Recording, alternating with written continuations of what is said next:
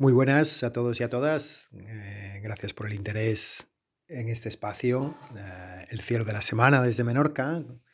en el que, como suele ser habitual, pues eh, comenzamos por este objeto tan cercano, tan conocido como es la luna, ¿no? que siempre eh, está danzando a nuestro alrededor. ¿no? Nuestro satélite natural hoy, eh, jueves 28 de enero, está en su plenilunio, es decir, es la luna llena, luna llena, primera luna llena del año. La luna llena de enero tradicionalmente se conoce como la luna del lobo, también se llama luna fría, hay muchos otros nombres en diferentes culturas, pero básicamente en la cultura norteamericana de los indígenas, la luna del lobo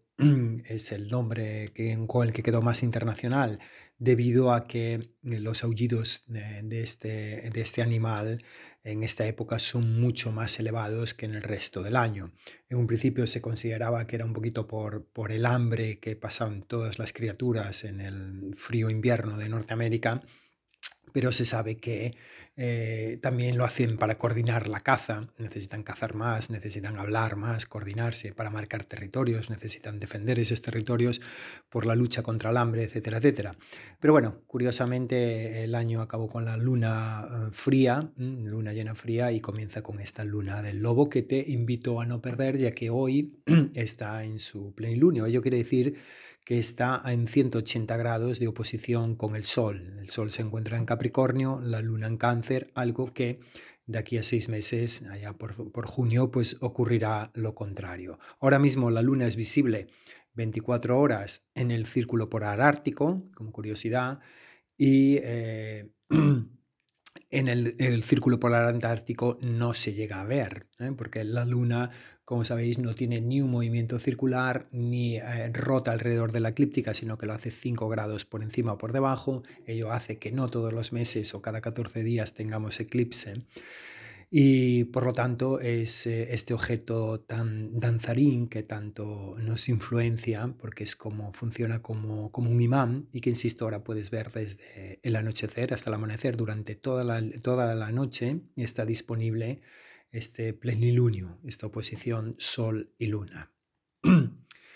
A la Luna eh, hay muchos proyectos eh, en mente para llegar, ya hemos hablado algo de la actualidad en estas últimas semanas, eh, pero mm, quizás vale la pena hacer mención al proyecto SpaceX, SpaceX, de, el propietario de, entre otros, de, de, Tesla, de Elon Musk,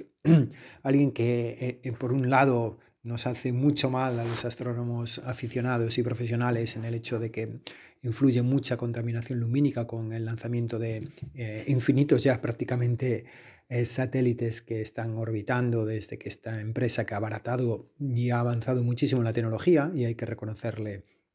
también su lado bueno y positivo, sobre todo en este proyecto de reconquistar la Luna de la mano de la NASA, de quien es socio ya desde hace un tiempo, y de llevar eh, las primeras personas a Marte y si no se sabe si eh, muchas más personas en un futuro. ¿no? Esta primera misión operacional que ha tenido éxito llevando astronautas a la Estación Internacional Espacial con el Falcon 9, pues ha sido todo un éxito y todo un hito en el tema de los lanzamientos. Han lanzado 11 en 10 días y por lo tanto esto era inimaginable hasta hace poco. Además, estos cohetes hoy en día son reutilizables, pueden despegar y también eh, aterrizar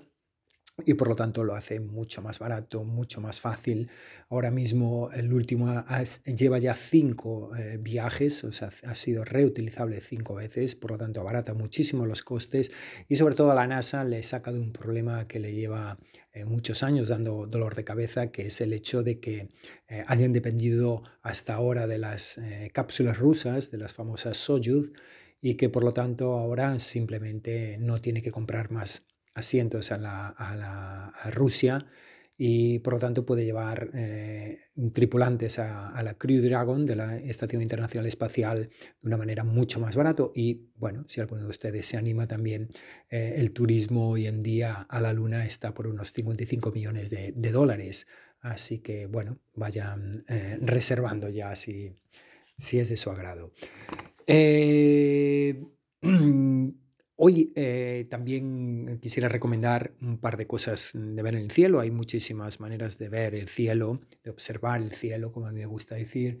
pero porque hay muchas ramas en la astronomía, desde la cosmología, desde la astrofísica, hay muchas ramas dentro de estas ciencias también, pero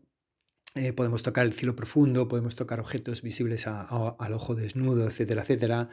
Y todo el mundo ha oído hablar de las constelaciones, que haremos más de un capítulo al respecto, pero quizás no tanto de lo que son los asterismos. ¿no? Las constelaciones a través de la Unión Internacional en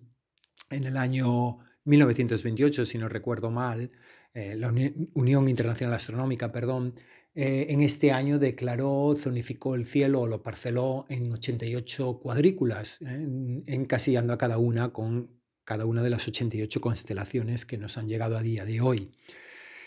Estas constelaciones eh, pues son del, todo conocidas, sobre todo aquellos que vivimos en el hemisferio norte, pues las tradicionales de los griegos, porque de ellos hemos heredado 44 de estas 88, sobre todo en aquella primera clasificación de Ptolomeo. Lo que no es tan común es conocer los asterismos. El carro, por ejemplo, dentro de la osa mayor es un asterismo, es un, conjunto de, estrellas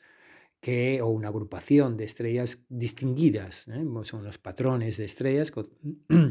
y eh, que forman figuras que tienen pues estrellas a veces de diferentes constelaciones o de una misma constelación como es este caso del famoso carro.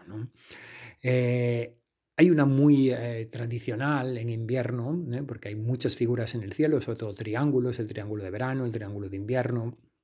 el triángulo de cáncer, etcétera, etcétera.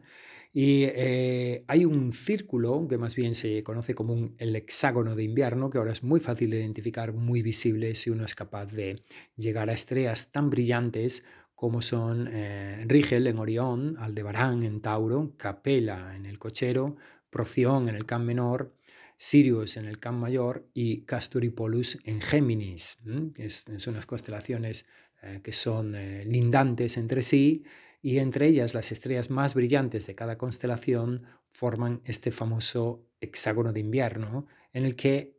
curiosamente hoy, sobre todo ayer, la luna encaja a veces dentro. Esta luna gibosa prácticamente que teníamos ayer y antes de ayer estaba perfectamente dentro de este em, hexágono de invierno que es muy fácil de reconocer y si no, pues bueno, les animo a, a investigar y a experienciar por unos mismos. Aquí solo podemos dar unas pautas, unas orientaciones, pero lo bonito de la astronomía es, entre otras cosas, pasar a la acción y hacer nuestras pruebas. No siempre que queremos ver un objeto lo conseguimos a la primera, los astrónomos.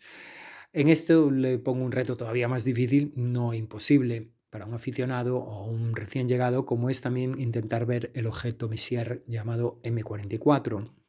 más conocido como eh, el pesebre. Esto es un cúmulo, una agrupación de estrellas jóvenes, un cúmulo estelar que se llama el pesebre, visible aquí en, el cielo de invierno, a pesar de que está a 550 años luz, es visible a simple vista. Eh, es verdaderamente espectacular con prismáticos y no tanto con telescopios, a no ser que el telescopio sea de, bajo aumento. ¿no? Es menos brillante como cúmulo que, que Andrómeda y que las Pléyades, que le supera, pero es eh, realmente una gozada tenerlo dentro de todo el campo de visión del ocular de un, de un telescopio, de un prismático, en los cuales les recomiendo no pasar de 20 aumentos, un 15 por 20, perdón, un 15 por o un 20 por es suficiente para, para, ver este cúmulo. Lo importante, como siempre, es que la óptica sea de mayor calidad, que trague el mayor número de luz posible y tenga la mayor nitidez posible y eso lo dan los buenos cristales, evidentemente. Muy bien, pues eh, les despido con eh, este ánimo de intentar encontrar estas estrellas que están ahí en la, en la constelación de cáncer, eh, bien, bien, bien ubicadas como el triángulo o el hexágono, perdón, el hexágono de invierno en estos meses y especialmente en estas semanas que se encuentran en un punto muy cómodo para la observación en el, en el cielo. Sin más, eh, Javier Ares de Polaris Menorca, un abrazo y no dejen de mirar al cielo.